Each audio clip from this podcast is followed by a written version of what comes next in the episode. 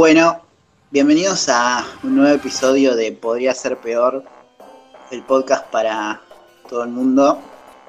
Eh, el día de hoy vamos a hablar de un personaje muy especial, muy querido, muy, muy entretenido, que muchos conocen de distintos lados.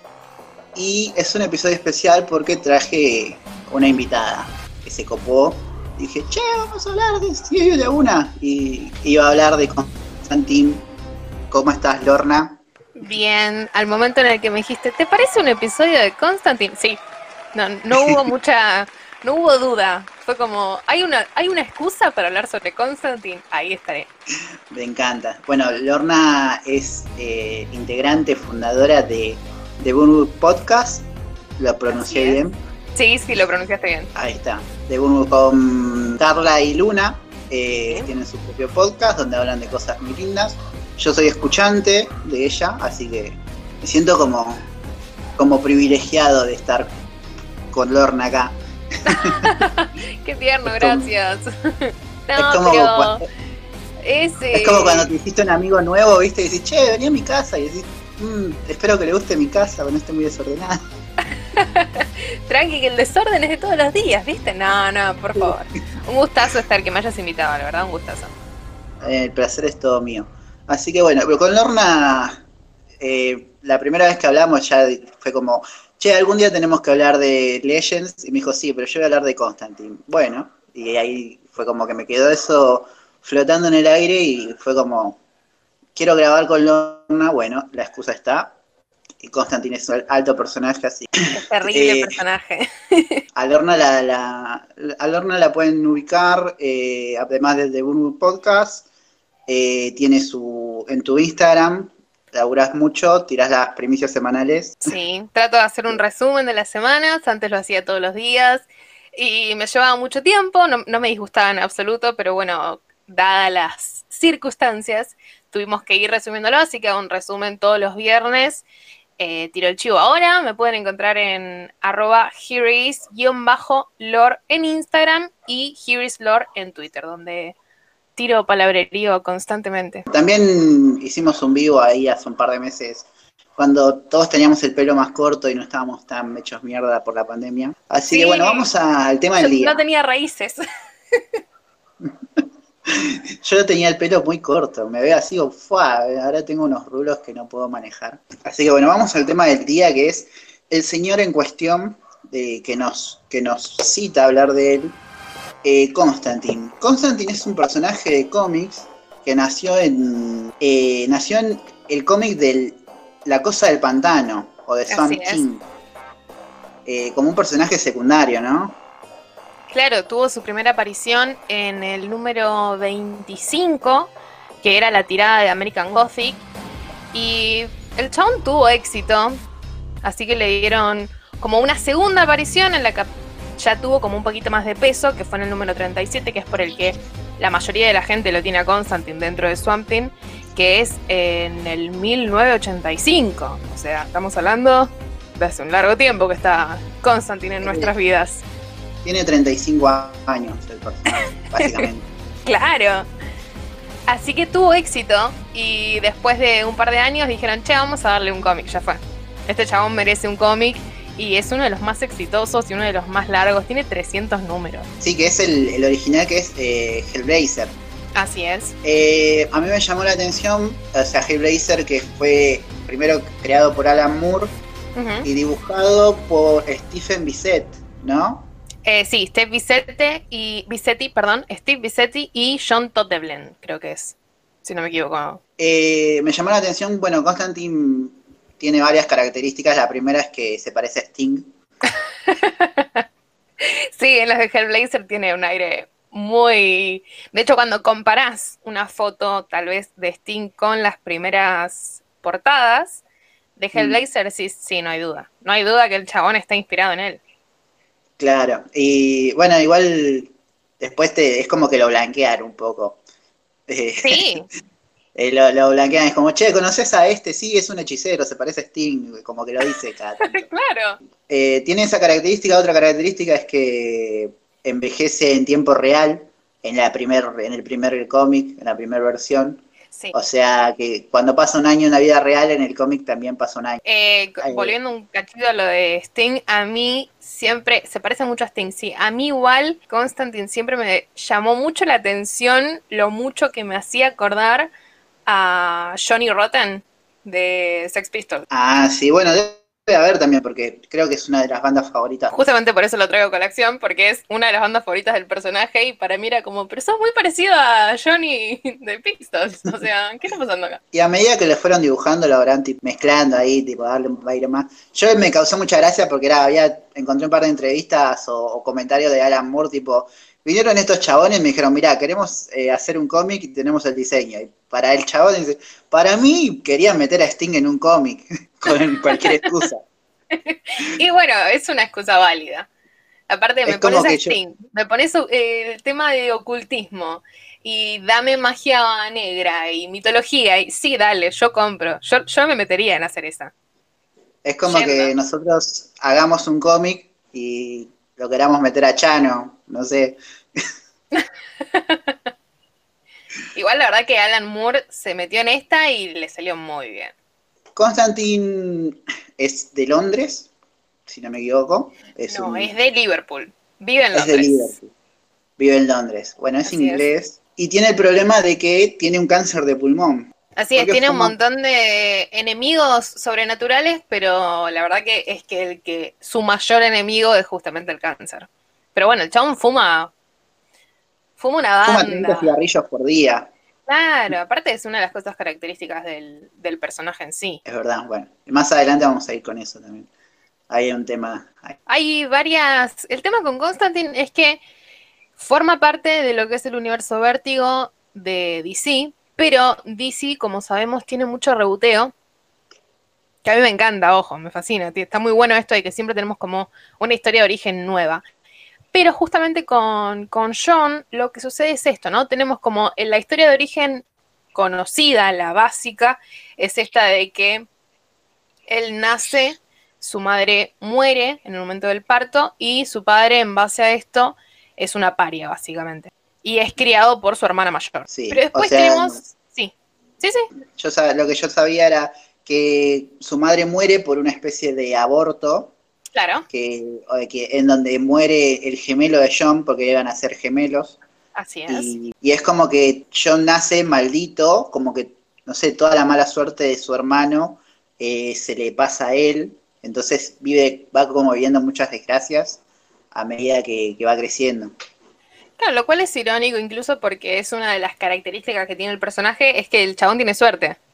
Dentro de su mala suerte, eh, tiene suerte flaco. Me gusta esto de la característica, o sea, porque uno piensa en hechiceros, artes oscuras, eh, qué sé yo, eh, magia negra, demonios, y por ahí uno cuando le dicen eh, hechicero, piensa más algo como el Doctor Strange, con ese tipo de estilo, o algo más, no sé, grandes hechiceros de la historia. Gandalf, es otra imagen. Y este es un chabón que, tiene una, que es canchero, fuma un cigarro, va por la calle, conoce a todo el mundo y es súper es, sarcástico, es, tiene una personalidad muy característica. Es, como un todo cínico. Es como una deconstrucción del hechicero, por así decirlo. Claro, pero también hay que tener en cuenta acá que Constantine no es un héroe. Vos todos los que mencionaste son héroes, son superhéroes o mismo son grandes magos de la historia, pero siempre cumplen el papel de héroe. John es un antihéroe, es el antihéroe por excelencia dentro de, del mundo de la magia. Tengo datitos de, de Constantine. La marca favorita de cigarrillos de Constantine es Silkwood, que son unos cigarrillos de Londres eh, pero cuando está en América o está en otro lado, fuma Malboro o lo que venga. Camel. o Camel. Sí, cuando existía Camel. John tuvo una banda cuando era joven, que una banda de punk, porque como dijimos, se hizo fanático de los Sex Pistols eh, y de otras bandas más, y le cambió toda la movida punk cuando era joven ahí por los 80. Claro, también ahí tenés esto de meterte, si hablas de punk, tenés esta cosa de, lo oscuro y de la magia y eso que está detrás del telón también. Está como un poquito conectado para mí eso. Sí, sí, yo creo que juega más que nada con el tema de, la estética, o sea, me parece que tanto Alan Moore como los, los dibujantes fueron por el lado de que, se ve, que era más vistoso a la hora de contarle una historia como la de Constantine. Y sí, qué sé yo, tenés un chabón que es un antihéroe, es un hechicero, en Londres en los 80 y meterlo en la movida punk me parece que está bueno por todas las imágenes que, puede, que puedes, con las que puedes llegar a jugar también. Claro, aparte podés, eh, justamente en base a eso, podés musicalizarlo. Sí, sí, sí. Que para mí es fundamental poder musicalizar un personaje. El cómic eh, original de Hellblazer termina con un Constantine viejo, ¿no? Sí, sí, sí. Y de hecho tuvo varias apariciones después forma parte también de la Liga de la Justicia Oscura, Justice League Dark. Em, también tuvo, de hecho ahora está saliendo su volumen 2 de Hellblazer, que vuelve como este Constantine de las primeras cosas que conocíamos, esta cosa más oscura, no tan héroe copado, que está muy bueno. Pero también tiene el rebuteo del New 52, de lo que es de, DC, que ahí tenemos una nueva historia de origen, acá los padres de Constantine mueren en un incendio. Eh, que también es un Constantine como más joven y más un poco más heroico, por lo que tengo entendido, ¿no? Sí, cambia mucho en ese sentido, sí. y se, como que se canoniza esta relación que tiene con Satana. Qué, qué qué gente. eh, bueno, otras cosas que no, no, no nos faltó decir es que Constantine se puede decir que es pansexual. Sí, en los cómics al principio aparentaba ser solamente bisexual, pero a medida que los tiempos cambian y se van explorando nuevas cosas dentro del cómic, que es algo en lo que siempre se toma a explorar. Sí, aparentemente ahora es pansexual. El chabón no le, no le importa tanto lo físico, sino que más bien el ser en sí. Porque bueno, se acostó con medio universo DC. Y está perfecto.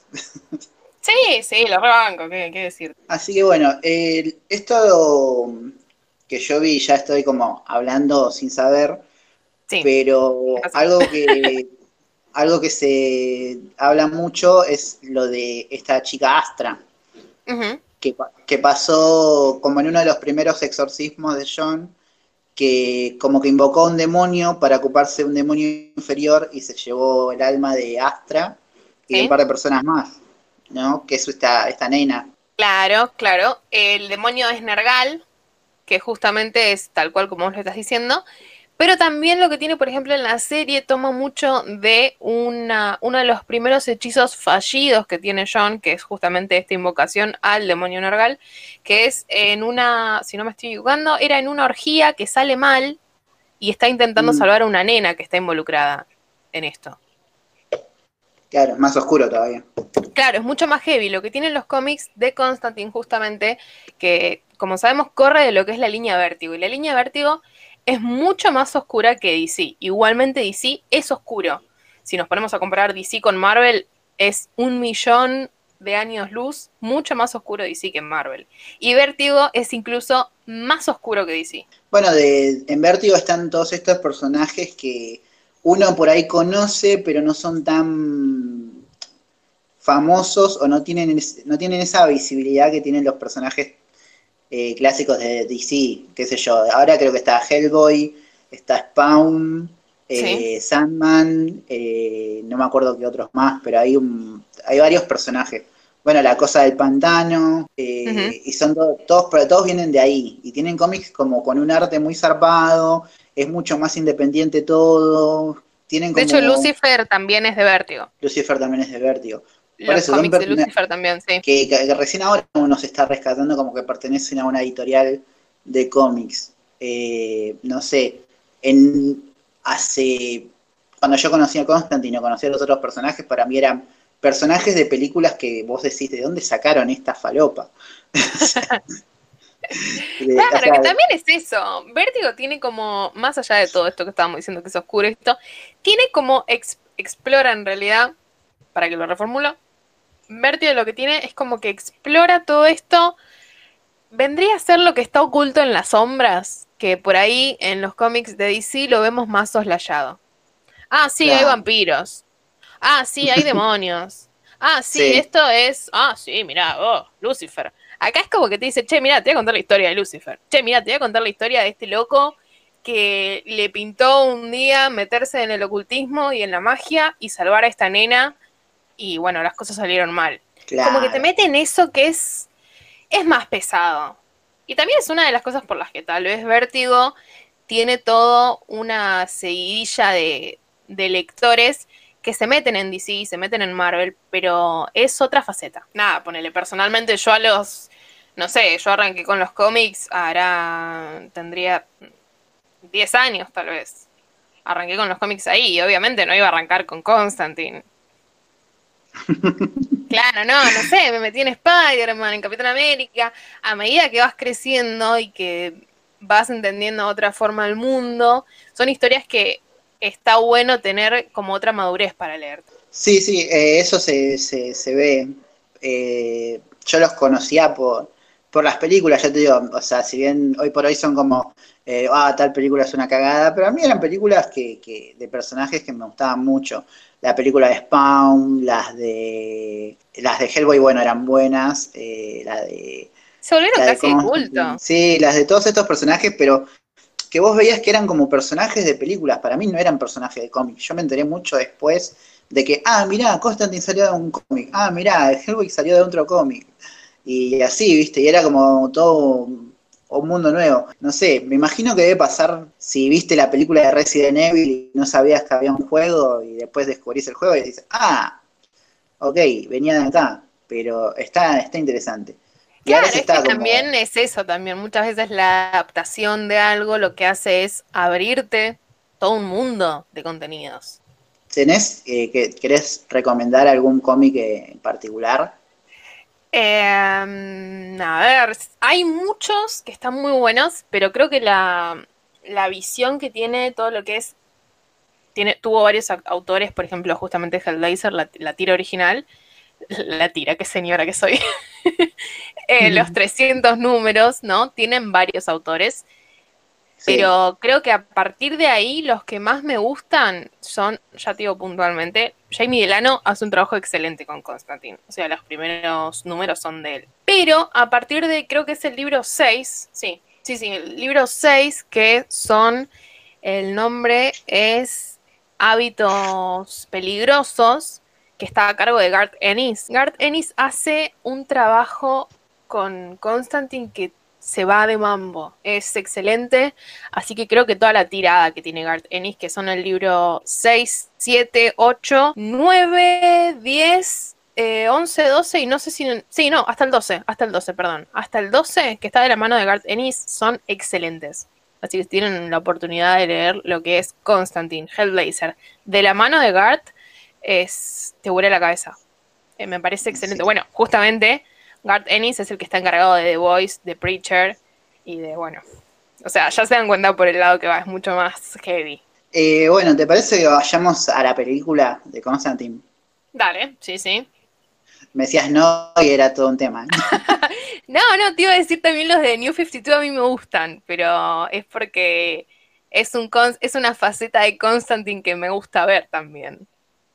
Sí, también es, interesante verlo interactuando con los personajes que ya conoces. Siempre, siempre te llama la atención a ver qué onda, qué, inventaron acá. Claro, por eso. Entonces creo que en cómics recomendar serían esos. Poner el Hellblazer de Garth Ennis, o sea, las los tomos de él y el New 52 a mí me gusta banda. Sí, también lo pueden eh, ver en las, o sea, como adaptado de lo que son, lo que es el New 52 en las películas de DC que estuvo sacando, en las que aparece Constantine. Sí es como una versión muy... La, Qué trabajo que tiene animación, la verdad. Es excelente. Es como una versión más pegada a esa, a esa versión de Constantine. Así que bueno, yendo a la película de Constantine, eh, protagonizada por Keanu Reeves. Qué hombre, Keanu Reeves. Como John Constantine, eh, Rachel Weisz, que la vamos a ver en Black Widow algún día. Cuando quieran lanzarla.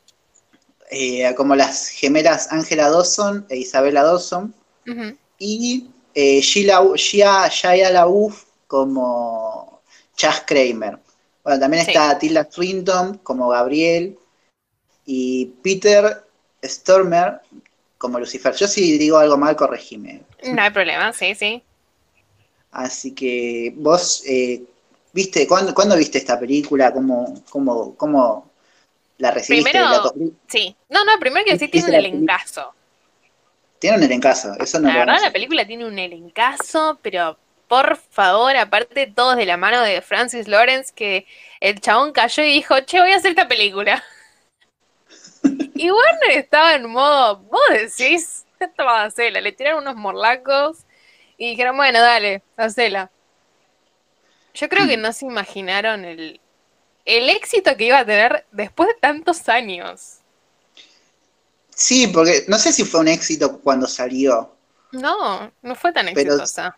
Se fue como, como, como- o sea, a medida que, que pasaba el tiempo, eh, pasaron cosas como que Tilda Swinton también se convirtió en un personaje increíble de, la- de- de Hollywood, que ya lo era, pero cada vez eh, es como que nunca cae, ¿viste? Siempre está eh, cuesta para arriba. Eh, y Keanu Reeves eh, hoy por hoy es Dios, básicamente. y todo el Keanu mundo lo Reeves ama. sí puede hacer cualquier papel aparte.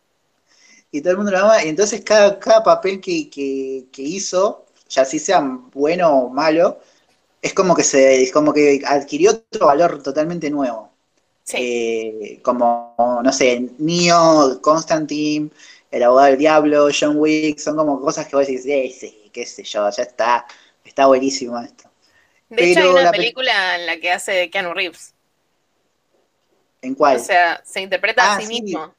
En la Sí. comedia de. mm, Ay, es una comedia romántica de Eh, Netflix. no me- Always Be Maybe, creo que se llama. Sí, siempre serás mi tal vez, sí. Yo eh, es muy gracioso en esa película.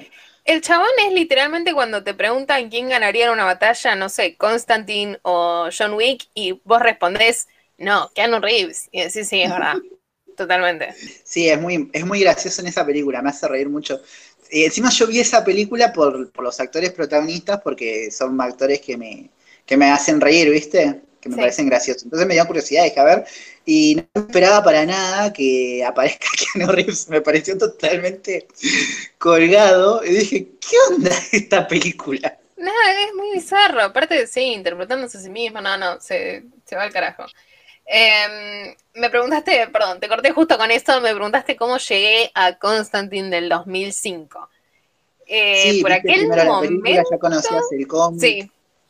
No, mira, por aquel momento era chica, así que la vi, pero la vi así como, viste, a ojo medio tapado. Tipo, "Mm, no, ¿qué es esto? No me copa mucho, mm, no. Como que no me terminaba de cerrar, pero nada, porque era, era chica, honestamente. Pero después como que la volví a ver, conocía que existía un cómic de Constantine, no estaba metida en el tema. Estaba metida en otros cómics, no particularmente en este. Y como que la vi ahí por primera vez y quedó como una de esas películas que vi de, de esas cosas que ves de casualidad cuando sos chico. ¿Te puedo preguntar la edad? Porque es Sí, como no, estoy, no. no, no, está estoy bien. tengo- de... No, que tengo 24, 25, Ah, casi 25 ah, está en bien, realidad. sí, tenías 5 años. Que... Claro, o sea, no, no, la, no le presté mucha atención que íbamos a la peli. Quedó como una de esas cosas que estaba de fondo. Está bien, está bien. Sí, bueno, yo tenía, a ver, en el 2002 tenía 10, tenía 13 años cuando salió. Tenía 10 años cuando salió, también la vi, tenía 13 cuando... Y, y también la vi así, pero sin saber qué era, tipo, era de esas películas que alquilaban en el videoclub. Claro, no, yo a los el- 10 el- años, ¿qué me voy a poner a mirar? Era con- fuera de joda, era- me acuerdo que la, la habíamos, la habíamos alquilado y nada, con 10 años me tapaba un ojo y era como, no, esto parte no me gusta. No, ¿qué le va a hacer a ese gato? No me gustaba. A mí Eh. me encantó, la primera vez que la vi, pero me encantó, tipo, ya me- el principio para mí ya lo es todo porque están ahí, vos decís, ¿qué es esto medio raro? ¿Viste? Todo ese tono naranja que siempre le ponen a lo que es México en las películas yankees y Ah, hay una mina ahí, sí. hay una mina poseída en la cama y decís, oh, ¿qué, qué es esto? ¿Qué película me pusieron? Y entra ahí Keanu Reeves todo fachero con un pucho y dice, bueno, para, tráigame un espejo y la empieza a exorcizar pero no es como el exorcismo ese que uno, uno ya tiene como una imagen de lo que es un exorcismo, que es la película. eh, Claro. Que es, eh, bueno, vamos, vamos a tirarle agua bendita con la Biblia. No, el chabón agarró, le apoyó la mano en la frente y dijo, bueno, dale, salí de ahí, salí de ahí. un poco que le sacó el bicho del cuerpo y, y se pudrió todo. Y ya ese principio me parece excelente. Digo, sí, vamos, vamos, esto yo me resubo a este, a este tren. sí, yo la aprecié, creo que habrá sido, no sé, a los 15 la debo haber apreciado mucho mejor a Constantine. Fueron cinco años después de que salió y ahí fue que dije, che, me copa. Pero porque también soy una persona a la que le costó, por así decirlo, meterse en lo que era, entre comillas, el horror. Ponele. Mm que igual hasta el día de hoy hay muchas cosas que no me gustan, por ejemplo las películas de terror, no, no van conmigo, pero todo esto de los exorcismos, la demonología, esta cosa me copa, entonces digo, bueno, sí la voy a ver. Y la vi, creo que a los 15, 5 años después vuelvo a esto de que salió, y dije, esto es excelente. Y ahí me metí en los cómics. Es que creo que viene de la mano con un montón de películas que salieron en ese momento, tipo eh, Underworld, Blade, eh, Esta, de Hugh, Jackman con eh, Van Helsing, viste que eran películas como que te usaban vampiros, te usaban monstruos, pero eran de acción. Sí. Y que tenían esa estética. Para mí, a mí me compró eso, no era una película de terror porque no me daba miedo. Más allá de algún, algún bicho que te mostraban que era como, oh, bueno, medio, medio raro pero era como verlo al chabón, tipo, repartiendo tiros y matando demonios. Y me parecía facherísimo. encima era Keanu Reeves. Es muy sí. Un Keanu Reeves que ya era Neo en ese momento. Sí. Bueno, eso es importantísimo, porque estás corriendo de tal papel como lo fue Neo. Y tenés que correrlo de ese papel. Sí, sí, igual para mí siempre es Keanu. O sea, donde lo veo es Keanu. Hoy por hoy, ¿no? Pero. Claro, sí, eh, bueno, con el tiempo eh, el chabón claramente supo despegarse de cada papel que hace y sin embargo sigue enganchado a eso, porque lo puedes asociar automáticamente, pero nunca dejas de decir, che, no, pero es Keanu, sí, está como esa esencia. Eh, después el resto del elenco es como, mm, eh, Rachel Weisz me parece que está bien, pero es como que su personaje no me, no me llega. a mí no me gusta su personaje. De hecho, la volví a ver hace poco y no, no, no. Shia LaBeouf es como que está un poquito mejor, me copa un poco más su personaje como esta cosa del pibito que, los persigue a John para aprender a ver qué onda, qué hace este vago. Eh, eh, le fío el taxi, pero que me enseñe, que me, que me muestre todo esto que, uno quiere descubrir también, viste, como medio que se mete. Pero también después es como que te hace un poco de agua. Tampoco es tan importante una película, salvo para el final. Eh, creo que igual ese final yo tengo mis, cositas con Constantine igual, la del 2005. Es como que la película está buena, es una versión muy copada de Constantine, ya es un chabón distinto a lo que vimos en los cómics, por así decirlo. No, es una... me, saltan tipo, pero se van a los cómics. Bueno. Para mí es como una versión bastante. Es una. La palabra es adaptación, porque ya de por sí es americano, Constantine es un Constantine eh, yankee. Sí. Eh, y tiene, ella maneja otro, otro, otro tono, eh, otro humor, es un Constantine más serio, que se lo ve más sufrido. Es toda una reimaginación del personaje para la época en la que salió, que eran tan de moda los personajes así, con esa personalidad. Obvio. Sí. Hoy, por, hoy en día, hoy en 2020, están de moda los personajes cancheros, sarcásticos, entonces nos encaja más un Constantine como el, de la serie. Pero creo que para el momento que salió está bien. Después, lo mejor de la película, bueno, eh, Tilda Swinton me parece que está muy bien. Es superior. Del arcángel, del arcángel, Gabriel, que es como este. Eh, es este ángel que va y le dice a Costa che, la vas a quedar en cualquier momento, ¿eh? ¿eh? Mirá que te exorcizás 20 bichos, pero no, la quedás igual, ¿eh? No pasa nada. Y lo está, va como rompiéndole las bolas y después resulta que está complotada para, para traer de vuelta al hijo de, Lucifer, todo medio tirado a las patas.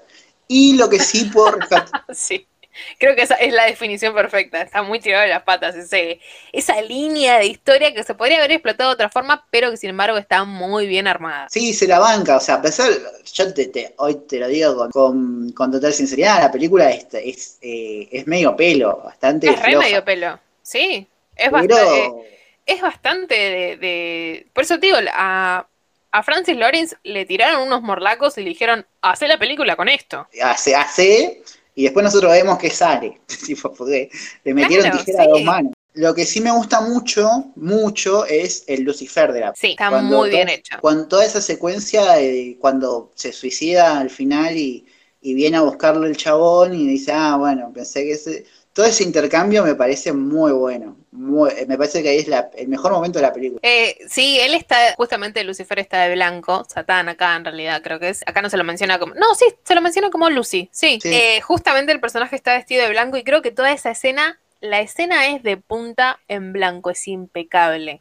Todo, ese, toda esa cosa de eh, desde que llega, que, que cae como, como brea, no sé qué es eso que cae, que es como una pasta negra que te dan a entender que es como el azufre del infierno, no sé, yo lo interpreto así, por ahí. Interpretación libre.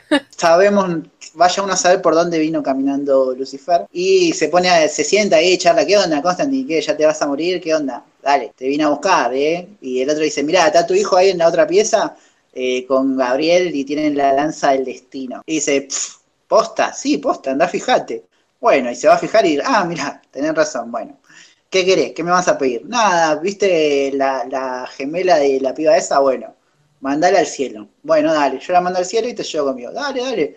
Y, cuando se lo empieza, cuando no se lo puede llevar y empieza a subirse Keanu y se le abre el paraíso. Es excelente, sí. Y vos decís, ah, qué, qué bueno, qué, qué bien. Tipo, alguien que, que sabía escribir dijo, pará, pará, bueno, vamos a ponerle un final decente por lo menos. Nada, pero aparte está muy bueno este que vuelve a lo que aparentaba ser la premisa y esto que lo estaba como motivando al personaje de John, ¿no? Él estaba intentando comprar su ticket al paraíso, al cielo porque ya sabía que se iba al infierno. Sí, sí, porque bueno, es pecado fumar, morir porque te estás como suicidando. Algo así, ¿no? Creo que igualmente era por todas por las elecciones que tuvo John en su vida, pero justamente eh, él le vendió su alma en un momento, tuvo un intercambio, hay como varias cosas que tiene Constantine, tiene varias, varios quilombos. Justamente en la película es también que él está en el medio de esta batalla y nadie, era como, eh, supuestamente tenías que ser imparcial en la batalla entre los demonios y los ángeles, y Constantine estaba en modo, yo bitch, no. Entonces los, los deportaba, que es la palabra que él utiliza. Claro, así Entonces es como que, ah, sí, no, te vas a ir al infierno si haces eso, no da, bueno. Y bueno, y ese fuck you final a Lucifer es excelente. Claro, porque ahí, ganarse el cielo con el sacrificio, para Lucifer fue como, me recagaste. Voy putear, ¿Cómo perdón, no me di cuenta? Soy Lucifer, la puta madre. ¿Qué pasó? A ver, a ver, ¿qué pasó? Se quedó en modo, ah, era esta la idea. Creo que todo ese vaivén es mm. impecable en la película. De hecho, me parece que es una de mis partes favoritas de la película. Sí, después tienen como momentos medio raros, y qué sé yo, cuando va a ver a Papa Midnight, porque es bueno, vamos a meter a Papa Midnight porque está en el Sí, no, me robaron con Papa Midnight, no. Tipo, ah, mirá, y está, no sé, Baltasar. El bolichito ese, igual el diabólico está bueno, tipo, esa secuencia que entra y están convirtiendo el agua en vino y qué sé yo, y están bailando los demonios por ahí, y toda esa cosa medio eh, pupé bailable. Ah. claro, lo que pasa es que eh, intentan recrear, ¿no? Esto del club high class que tiene Papa pero me parece que lo dejaron muy ahí. Como que tiraron la hilacha de Papa Midnight y dijeron, no, no, no, hasta acá, y la cortaron. Para mí dijeron, si hay una dos, tipo, lo usamos a Papa Midnight. Porque no me puedes poner a, a Papa Midnight sentado diciendo soy imparcial, no.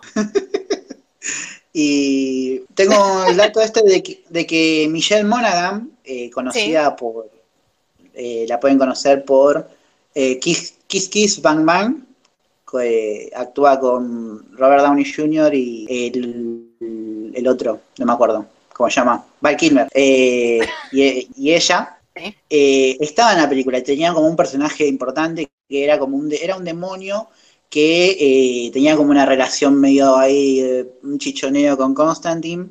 Hay, una, hay escenas eliminadas en YouTube donde ellos se acaban de garchar y ella, a ella se le ve la cola de demonio por las sábanas, toda una cosa medio rara y es como que Constantine, bueno, le, tenía como tenía como una cierta relación medio rara ahí. Aparece, en la única escena que aparece es cuando tiran los rociadores con agua bendita que Constantine empieza a, a, balear a todos los demonios en la, en la parte final y ella es la que dice agua bendita y ahí la, la matan. Pero en la versión original, Constantine le perdonaba. Eh, o sea, era un personaje más importante y la cortaron totalmente de la película. La cortaron porque Rachel no podía tener esa clase de competencia. Y sí, era un personaje ojo, Amo a Rachel, ojo, amo a Rachel, pero. El, personaje era muy, flojo. Y, y, el de Michelle Monaghan era mucho más interesante y hasta tenía bastante química vos ves las escenas con, con Keanu Reeves y tenían toda la onda, pero, y bueno, quedaba ahí nomás. Eh, así que nada, eso sería la película, no sé si tenés alguna reflexión final. reflexión final sobre la película. No, es esto, como, como dije antes, es una justamente una adaptación, como que te muestra a un Constantine mucho más maduro, ya también un poco cansado incluso. sí, ya está en modo, chico, dale, quiero dormir la siesta. Che, tenés que ayudarme porque mi hermana se suicidó. No, no, mira, eh, estoy por ver el cantando, no puedo. claro, tenemos como este John más, más grande, ¿no? Más adulto tal vez. Pero adulto, más maduro creo que sería la palabra correcta, pero hasta ahí también. Eh, pero creo que es eso en realidad la reflexión. Después, nada, la película tiene un par de efectos que la verdad que envejecieron bastante bien. Para ser una peli del 2005, envejecieron bastante bien. Y no sé si reflexión, pero me gusta mucho esta transición de que en el infierno el tiempo pasa distinto a en la Tierra. Y esto de que va en cámara lenta en la Tierra es excelente. Eh, es, re, es, para la Constantine, es muy interesante eh, algunas cosas que manejan en la película. Y ya te digo, para, por lo menos para mí, la mejor interpretación del diablo que haya visto, eh, o que me acuerde ahora. Aparte una muy creíble, muy sí, yo creo que el diablo es así. o sea, si el diablo existe es así. Lucy sería así. Así que bueno, ya habiendo hablado en cómic, habiendo hablando de la película, vamos, vamos a va, dale. bueno, dale, ¿cuándo hablamos de Matt Ryan? A mí me invitaron para hablar específicamente de este señor. Vamos a hablar de, la papa, ¿eh? del momento, de lo más importante, que es Matt Ryan, este chabón que fue elegido como John Constantine para la serie de Constantine del 2014. Eh, serie protagonizada por él mismo, eh, por Harold Perrineau como Manny, Charles Harford como Chas Chandler y eh, Angélica Zelaya como Seth Martin, que son todos personajes salidos de el cómic. Así es. Así que bueno, Constant, Constantina sí. ¿Qué, es lo que rescatás y qué es lo que decís, mmm, lo que te hace ruido? Así, vos, ¿cómo la ves? Me hace ruido Manny, pero Ay, porque... sí, no. Para sí, decirlo, No, no, porque me parece que tal vez en vez de Manny yo directamente lo, hubiera puesto como Gabriel. Ah, puede ser. No, a mí me hace ruido más. Pero es alto personaje igual, me gusta. ¿Cómo? que a mí me hacía ruido Manny porque actúa muy mal. a mí no me disgusta, porque es como que tiene esa cosa mm, voluble del ángel que está en modo, mm, ¿qué onda la Tierra? Oh, ¿cómo será el sol que toca mis, mis rasgos faciales? Mm, amigo, vos tenés claramente el poder de poseer a algún humano y que te pinte el solcito en la cara, no me jodas. Pero... No, el personaje, el personaje en sí me copa, pero creo que sobre todo, hay un capítulo donde están Constantine y Manny en el hospital y, el capítulo es ellos dos charlando y, haciendo cosas. Y es donde el chabón hace más agua porque al lado de Matt Ryan es como que te, hace un poco de ruido la actuación del tipo. Es como, oh, eh, bueno, ¿en serio? Ah, vamos a marchar. Ah, mirá. Y es como decir, mmm, mirá, no te lo creo, qué sé yo. Por eso te digo, me parece que representa muy bien. No sé si es mala actuación, sino que al contrario, representa esto de el ángel que está experimentando cosas humanas y que está en modo ¿qué está pasando, chicos? Después el que sí me, el que sí te lo compro es a Chas. Chas me encanta, Chas es excelente.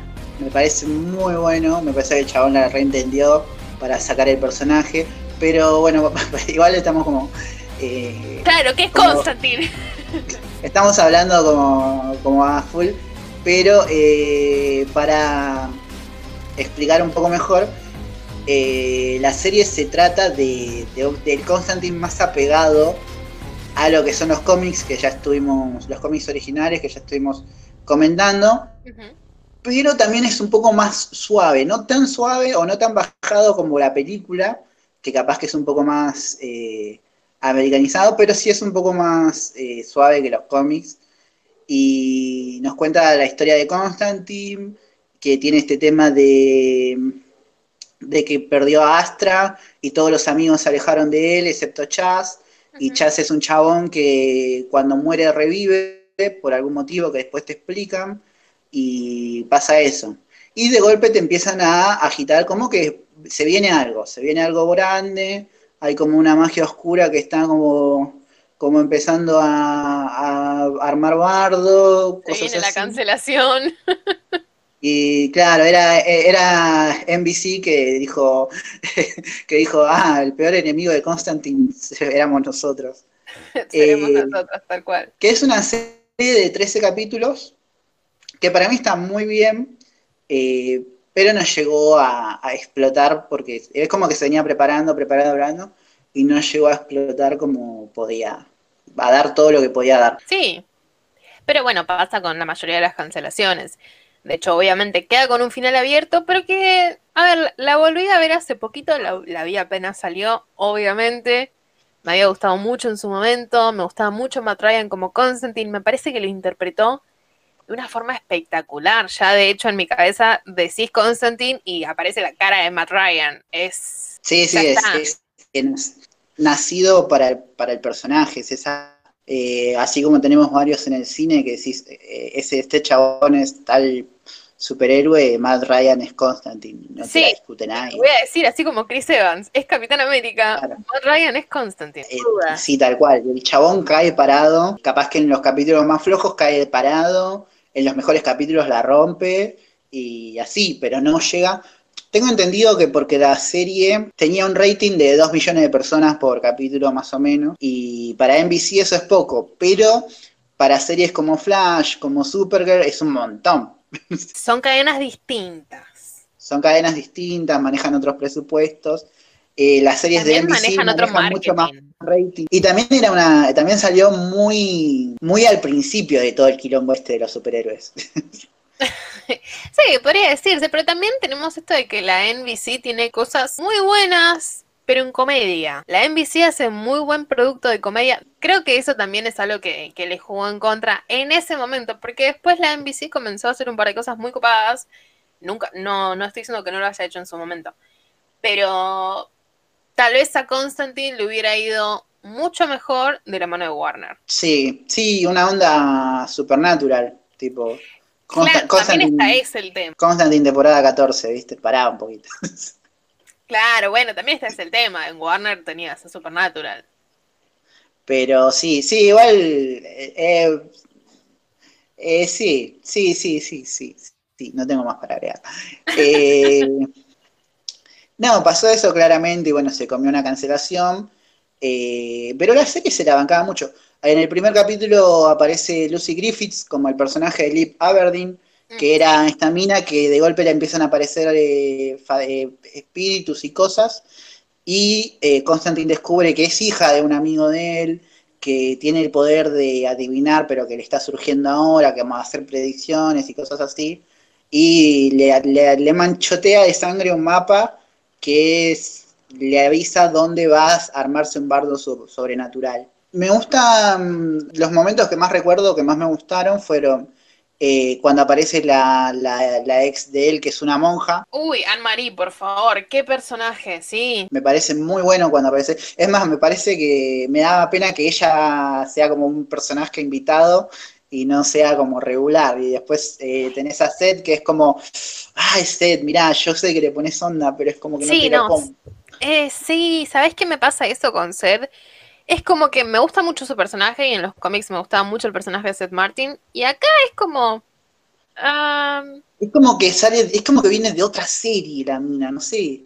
No, hay un par de, de, cosas, pero tal vez son mismo los, los modismos y entre tantas otras cosas que tal vez le intentó poner como un condimento al personaje que a mí particularmente no me termina de cerrar. En cambio, Anne-Marie es supremo. Uy, choque todo. En cambio, Anne-Marie es supremo, me parece fenomenal. Y es como, loca, vos sos uno de los fantasmas que lo persigue. Vengo con el bagaje del cómic. Y es uno de los fantasmas que está ahí al lado de Constantine desde el día uno. Y es como, wow, no, qué fantástico. Sí, que te muestra como esta, o sea, porque uno no puede no quererlo a, Constantine cuando ve la serie, pero te muestra esta cosa de qué le hace a la gente que tuvo contacto con él y que está cerca de él, y te muestra un poco por qué él trata de hacer estas cosas de redimirse. Le, agrega mucho a María la serie cuando aparece y todos los capítulos que está. Sí. Además, además de que, sea monja, de que sea monja y que todo se dé en la iglesia, eh, ayuda un montón para lo que es visualmente eh, hacerlo más interesante. Aparte es un personaje muy interesante y lo hicieron bastante bien en la serie. Está, le agrega esa, ese cosito, ¿viste? El, no sé, el ketchup a las papas. Sí, sí. Le agrega como ese, ese sazón que está, está muy bueno. A mí particularmente de la serie, me gustó mucho la serie completa, pero hay un episodio que, si no me equivoco, es el episodio 4, que es cuando aparece Gary Lester eh, ay, no me acuerdo. ¿Qué es el amigo de él? El amigo, sí, el amigo que es un exorcista, que es un adicto. Ah, sí, sí, sí. El personaje de Gary Lester y en realidad toda la escena, todo esto de el demonio Mnemot, ese, toda esa secuencia está pero arrancada del cómic y dijeron, toma, este es el episodio. Y yo me acuerdo que cuando vi por primera vez ese episodio fue como, no puedo creer que hayan hecho no puedo creerlo. Era, no, fenomenal. Lo bien que adaptaron toda esa secuencia, incluso los diálogos, está muy bien adaptado. De hecho, me parece que es uno de mis, de uno de mis episodios favoritos de la serie, pero lo hicieron muy bien. Esto de que está bien, sí, es una, una adaptación del cómic y obviamente no vas a meter todas las cosas que pasan en el cómic porque no te da el tiempo o no te dan tal vez los recursos, o todavía hay cosas que por ahí no podés llevar a la pantalla. Pero justamente toda esta secuencia de Gary oh, es excelente. Eh, a mí otro que me gustó mucho es el último capítulo, donde van a buscar a este al pedófilo, que me parece, o sea, primero porque pasan un montón de cosas en el capítulo, que es algo que me encanta, cuando el capítulo está tipo a los bifes todo el tiempo, y segundo porque es como que veníamos de un montón de capítulos donde venían bichos, magos, brujos, y de golpe el enemigo, si bien hay como una cosa sobrenatural, es... Eh, Satanista, sí. Es, es, un chabón, un degenerado. Y lo ves a Constantine al final del capítulo cuando lo, lo atrapan y dice, mirá, yo mato un montón de demonios, pero monstruos como este, la verdad que no los puedo tolerar. Que hace todo este intercambio con Jim Corrigan, que también aparece en la serie. Eh, sí. Que también te tiran un, te tiran un, un teaser ahí con Seth teniendo visiones de él muerto, pero con un humito verde, y vos decís, mm, mm, sí, ¿qué onda, señor? ¿Se va a convertir en espectro o no? ¿Cuándo? ¿Cuándo? No, sí, voy a aparecer. Pero... Y como está corriendo el tiempo, ¿cuándo se va a transformar? No, ese, de ese final me parece que está muy bien hecho. el final está muy bien hecho y también te demuestra esto de que, tal cual lo dice él, John lucha con demonios, pero también con los demonios dentro de la Tierra. Y eso es fenomenal. Porque volvemos a esto de que John es, es un loquito de barrio, onda. Es un chaboncito de Liverpool que las pasó todas. Sí, sí, por, sí, eso es lo que tiene de bueno el personaje, que es, muy callejero, se conoce todo el barrio, eh, conoce un montón de gente turbia, ayuda a la gente buena, eh, tiene como valores muy humanos de golpe, entonces es muy interesante todo lo que da para jugar. Y en ese capítulo me parece que es donde más se nota, o sea, lo que hace Matt Ryan, tipo, cuando descubre los cadáveres de las nenas y las, las, las, las limpia, las exorciza, y cuando va a salvar a la otra pibita también es todo muy, muy tremendo. me gusta mucho. Es un capítulo hasta bastante creepy para lo que venía viendo. Porque era como que los capítulos eran como, eran como ahí, viste, como que tenían, ah, bueno, espíritus, uno más o menos ya sabe qué, qué es lo que ve en las series. Entonces no te sorprende tanto. Eh, y ese capítulo es como que me dejó como, eh, esto, con esto se la jugaron. Nada, me gustó mucho. No, fue, la verdad fue un cierre muy, muy copado. A mí me parece que fue un cierre muy bien hecho y te digo, está bien, sí, se canceló, está bien, después lo retoman en, en el Arrowverse. No, ya vamos a llegar ahí, ya vamos. No, no, no, igual no, no iba a mencionar, me refiero a que me parece que igualmente le dieron un cierre dentro de todo, queda con un final abierto, pero no te molesta el final abierto. Sí, sí, igual es, es como ya te digo, como ya el tipo, yo milito mucho eh, el tema este de también entender las condiciones que les ponen, ¿viste?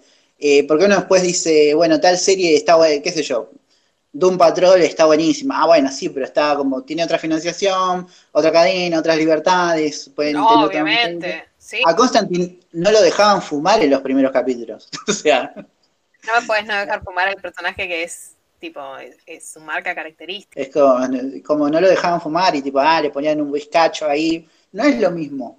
No, no, fue algo que me pasó, por ejemplo, con dentro del universo DC. Me gusta mucho el Arrowverso, igualmente lo critico, pero porque me gusta criticarlo. Igual lo consumo, me gusta.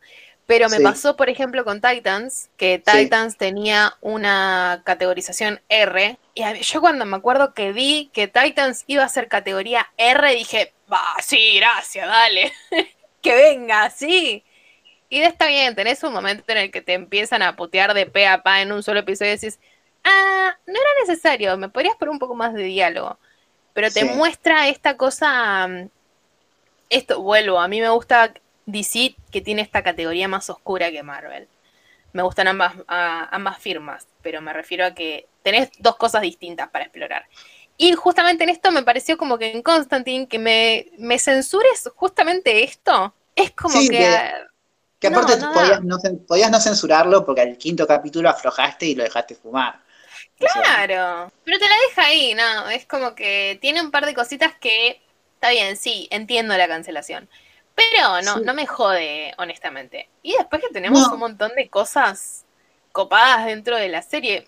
Hay un episodio en el que creo que es en el primer episodio, que Liv levanta el casco de Fate. Sí, eso te... Me vas a tirar con todo lo que venga, ¿no? Ya está. Sí, o sea, trazando paralelismo, estoy obligado a trazar, es como cuando empieza Arrow en su primer capítulo y ves que está el casco de Destro por ahí en la playa y dices, ah, ok, ok, ok, puede que te Viene por ahí el mambo, sí. Sí, tipo, te, te tiro esta puntita y en el futuro podemos llegar a sorprenderte. Así de. Sí, sí, me acuerdo de ver eso y me voló la cabeza, obviamente. y yo no tenía. muestra, sí. No, perdón, sí, sí. o sea, yo soy muy. Yo, si bien tengo como cierta cultura comiquera de conocer a los personajes, eh, en ese momento no tenía idea, mucha idea. Lo había visto en, no sé, en algún capítulo de Liga de la Justicia o algo así, pero más o menos me, me imaginaba por dónde venía la mano. El tema es como, uy, hoy por hoy decís, uy, si seguía esta serie, mirá lo que podían haber. Eh, te estaban ticiando al espectro, te estaban ticiando al Doctor Fate. Tremendo todo. No, porque también lo que tiene es esto de demostrarte un poquito lo poderoso que es Constantine.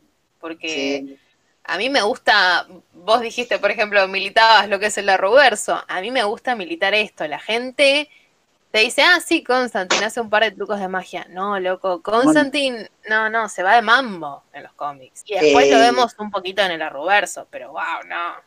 En la serie era fenomenal. Porque pasa esto de que a Constantine lo cancelan después de 13 capítulos, como dijimos, por bajo rating.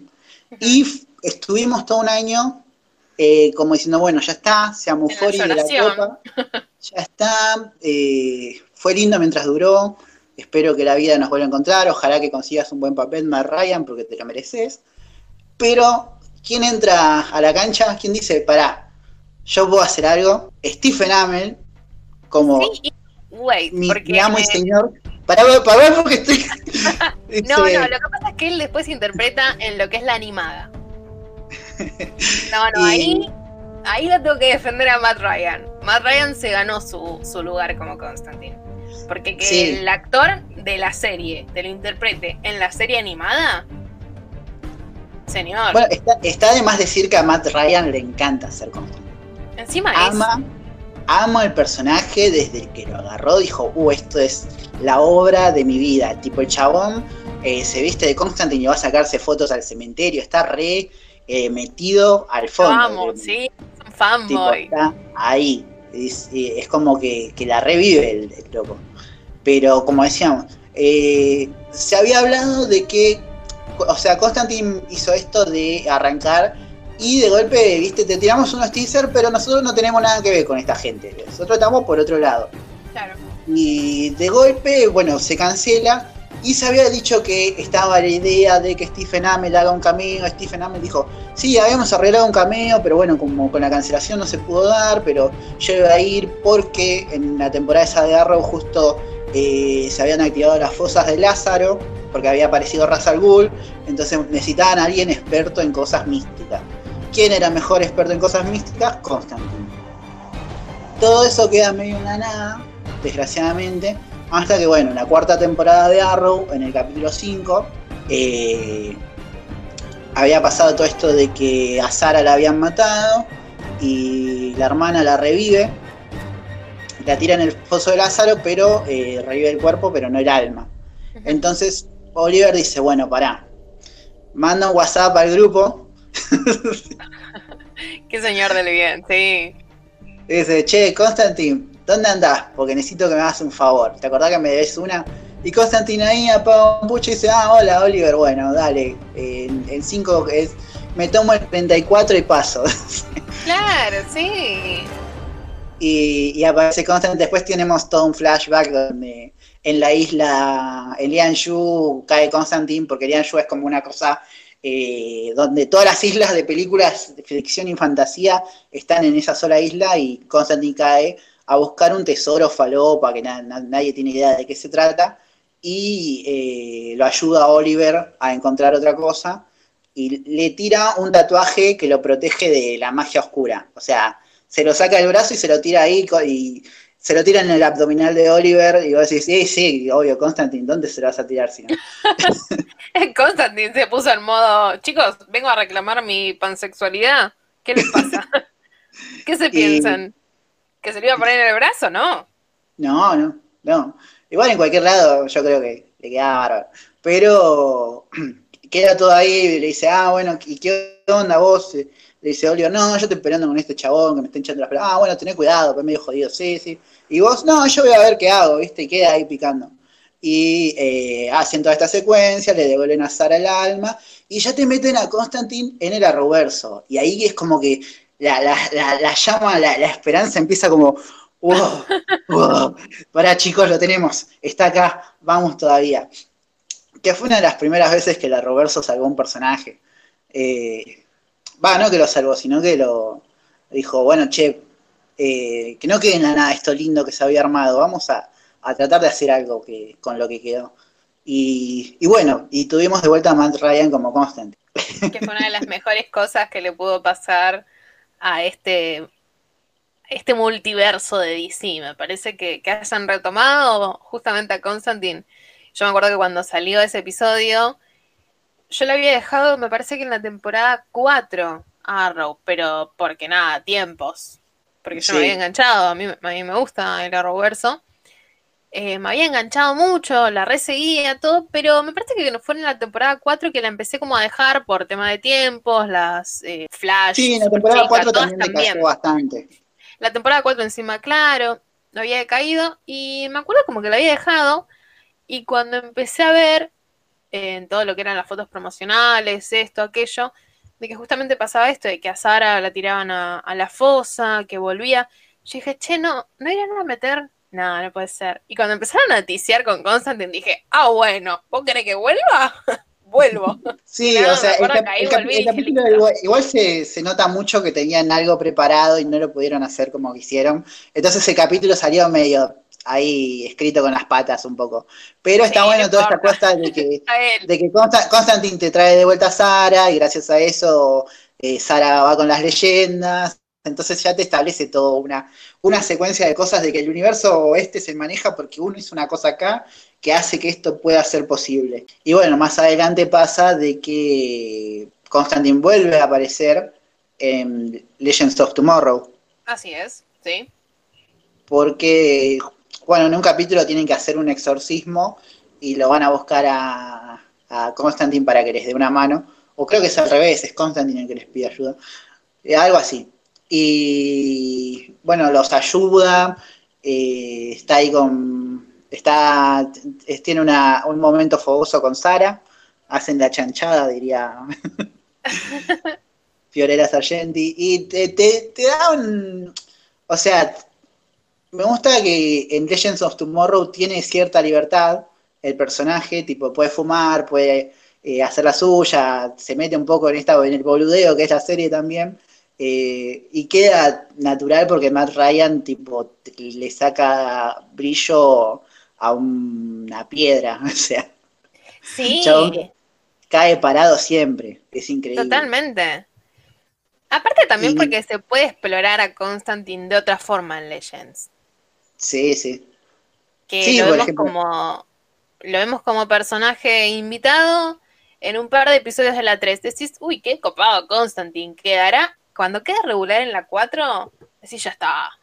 Listo. Este es el momento.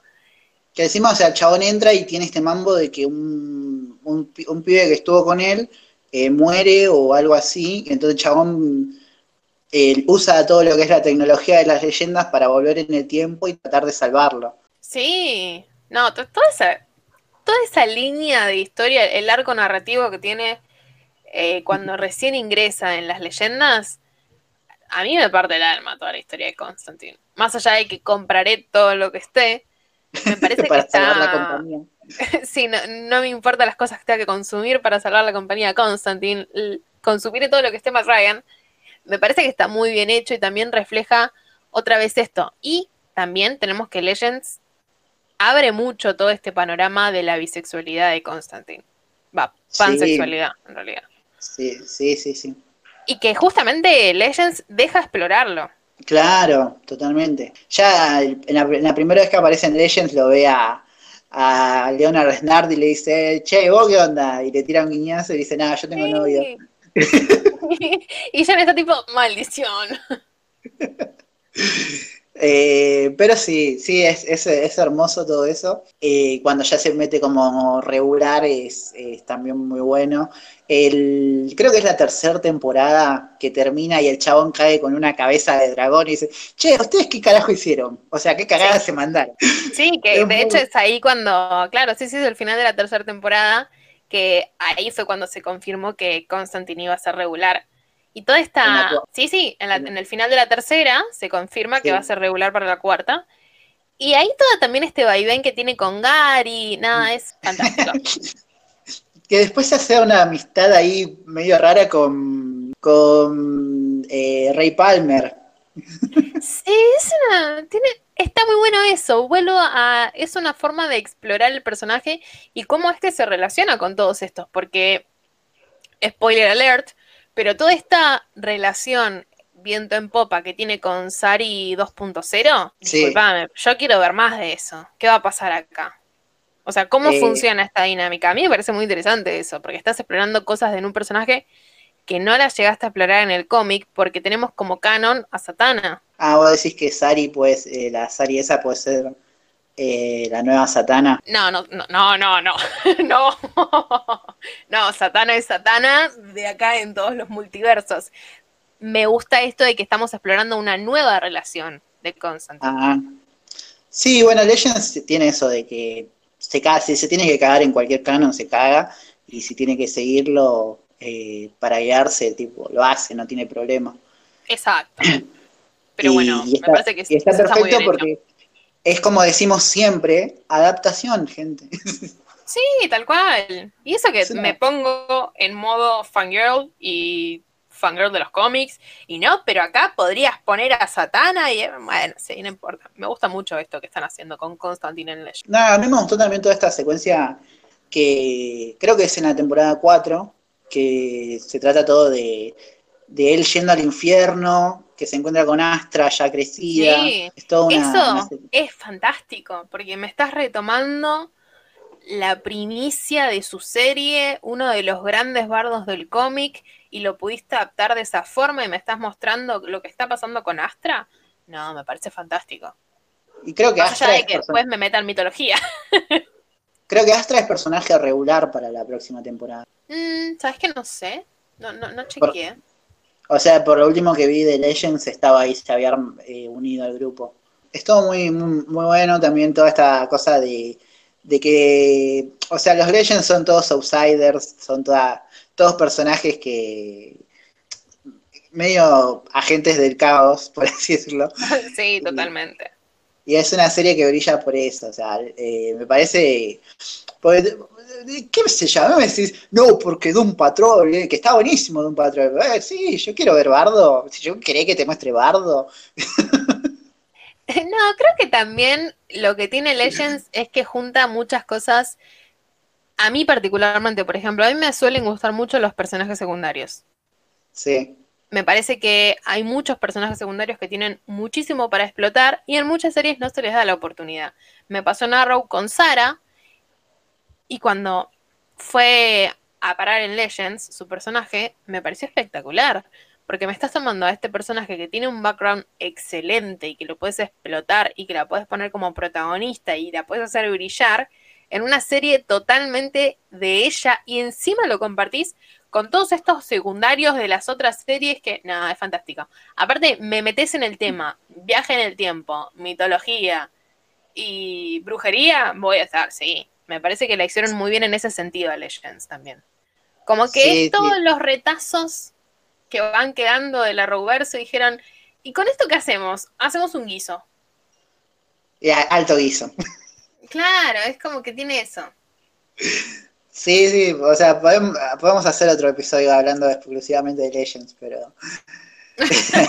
Cuando quieras, no hay problema. Pero me parece que sí, que es algo que estaría muy bueno ver a Constantine explotar todo este poder que tiene y, y esto de que el chabón es un muy buen hechicero. Y me parece que a Legends tal vez se le pueda dar la oportunidad. Tiene un rol importante ahí en la crisis de Tierras Infinitas que hicieron en DC, en el universo.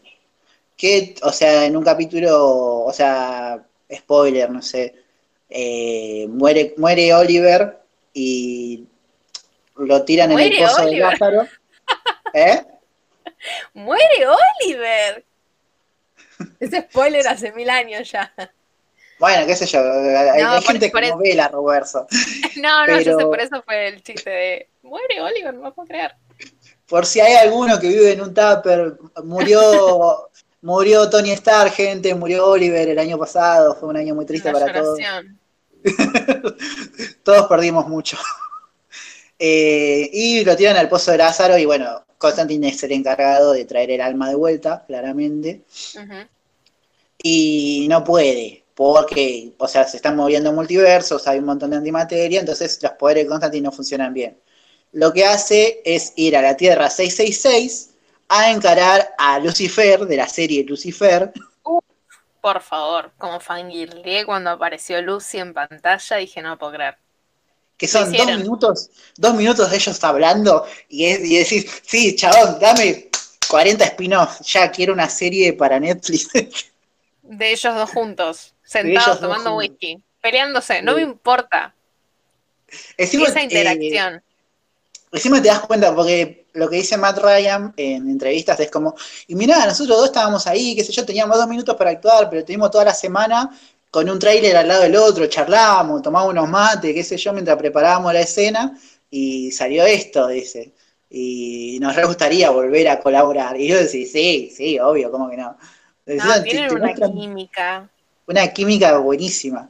No sé si, creo que los dos son, son ingleses, y no sé si se nos siguieron en otra serie también, me parece, eh, que estuvieron juntos. Pero tenían eso, tenían, eh, tenían estuvieron en ese momento, se sacaron un par de fotos facheras ahí, después las voy a compartir. Son hermosas esas fotos. Una, una de ellas es mi fondo de pantalla de WhatsApp. y, Revelando secretos. investigamos en la intimidad del horno. Y, y bueno, le da, eh, Lucy le da una carta a Constantine para ir al purgatorio, eh, o al infierno, no me acuerdo. No, creo que era el, purgatorio. Sí. Eh, y lo van a buscar a, Oliver y, lo, lo, encuentran. Oliver lo cogota a Constantine porque está en modo todo lo que encuentro lo mato. Y bueno, después cae y aparece el espectro, que no es el espectro de la serie de Constantine, es otro chabón, pero es, Jim Corrigan, y que le dice, bueno, no, pará, no te vayas porque te necesitamos acá, porque para arreglar todo este quilombo, eh, quédate, Oliver. Pero bueno, este no es el podcast de Oliver, algún día llegará. es el podcast de Constantine y hasta ahí eh, queda su participación en, la crisis. Eh, pero, o sea, lo, que yo rescato es que lo supieron meter. Dijeron, che, tenemos a Constantine acá. Ah, bueno, vamos a hacer lo que haga algo muy importante. Tipo. sí, no, está. Vuelvo a este que lo saben explotar, me parece, en Legends. Sí, sí. Eh, así que nada, eso. Después está. Lo último que vi, ya saliendo de lo que es la serie, es la película de Justice League eh, Apocalypse War. Sí. Oh, cómo me costó decir eso. sí, la película animada. La película animada de la Liga de la Justicia Oscura, pero es Constantine y, el resto, ¿viste? Eh, lo que hizo Constantine para salvar el multiverso, parte 1000. Eh, que también, o sea, en la versión animada Matt Ryan le pone la voz porque Matt Ryan no va a permitir que nadie más haga de Constantine. No, yo creo que no, que el chabón ya dijo, soy yo. Este es mi momento. Ya necesitamos acá, pero otro podría. No, no, no eh, soy yo. no, pero aparte, después de la cancelación de Constantine de la serie, tuvo su serie animada.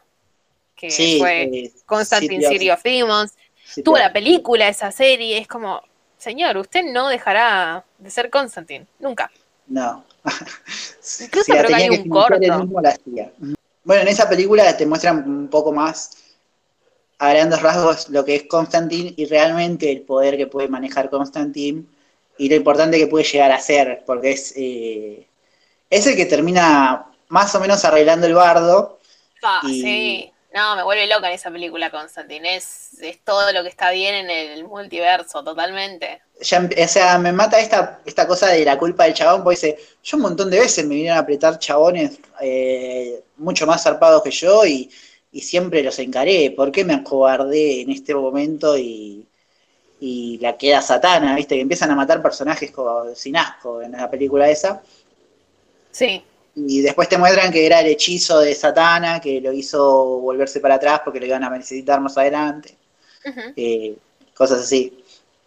Y me gusta, me gusta este Constantine que va forreando a Superman, va forreando a todo el mundo, y dice, no me rompa las pelotas, bueno, yo voy, pero voy porque quiero, tipo, cosas así. Y cuando al final de la película es como digo, oh, ni morirme me dejan, boludo, y tipo empieza a hacer todo ese hechizo gigante para arreglar todo el barrio. Lo que tiene la animación de DC es que hace muy buena animación y está muy bien comparado en el cómic. La animación de DC tiene eso, porque en todo lo que es animado vemos al Constantine prácticamente de los cómics, todo lo, poderoso que es. Hay que tener en cuenta que, a ver, una vez tenemos a un Constantine que se puso el casco de Fate. Y el loco, o sea, sabemos que el casco de Fate es complicado de sacar. John mata a Fate y se saca el casco. O sea, estamos hablando de ese nivel que tiene. Totalmente en una. El chabón salvó varias veces el multiverso. Eh, de hecho, hay también una escena en la que se enfrenta a, a Darkseid, incluso, y que, o sea, tenés esas cosas que decís, y lo hizo solo.